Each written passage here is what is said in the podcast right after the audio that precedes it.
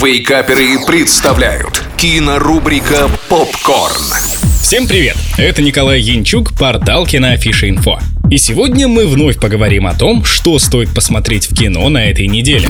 Открываем кинодень с фантастическим триллером «Преступление будущего». Сюжет рассказывает нам о недалеком будущем, в котором у людей появился синдром ускоренной эволюции, из-за чего с телом происходят сильные изменения. Кто-то это принимает, а кто-то решает бороться. Три слова, которые многим из вас дадут понять, что это за фильм. Режиссер Дэвид Кроненберг. Он создатель множества культовых хорроров и триллеров, вроде знаменитого фильма «Муха». И черты, присущие его ранним работам, конечно же, отражены здесь. Превращение людей показаны со всеми физиологическими подробностями. Что касается актерского состава, то фильм может похвастаться рядом громких имен. Вига Мортенсен, Кристиан Стюарт, Лея Сейду и другие. И еще один интересный факт. В 1970 году Кроненберг уже выпускал фильм с таким же названием. И фильм этого года отчасти является ремейком, с небольшими изменениями. 6 баллов из 10.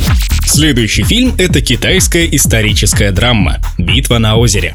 Фильм отправляет нас в 50-е и рассказывает историю двух братьев, отправившихся на войну в поддержку Кореи. Один из них знаменитый командир, а второй лишь хочет доказать свою независимость и силу. Оба они оказываются в одном корпусе и участвуют в важной исторической битве при Чосинском водохранилище. Это один из самых крупнобюджетных и масштабных китайских фильмов, и зрелищный визуальный ряд дает этому подтверждение. Особенно впечатлила масштабность битв. Показаны они достаточно жестоко, со всеми ужасами войны. Но общая атмосфера напомнила мне советские военные фильмы. Во многом этому поспособствовала линия братьев, о взрослении и формировании собственной личности.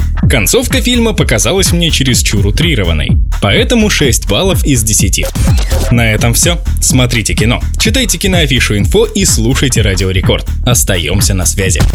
Кинорубрика «Попкорн». Каждый четверг в Вейкаперах на рекорде.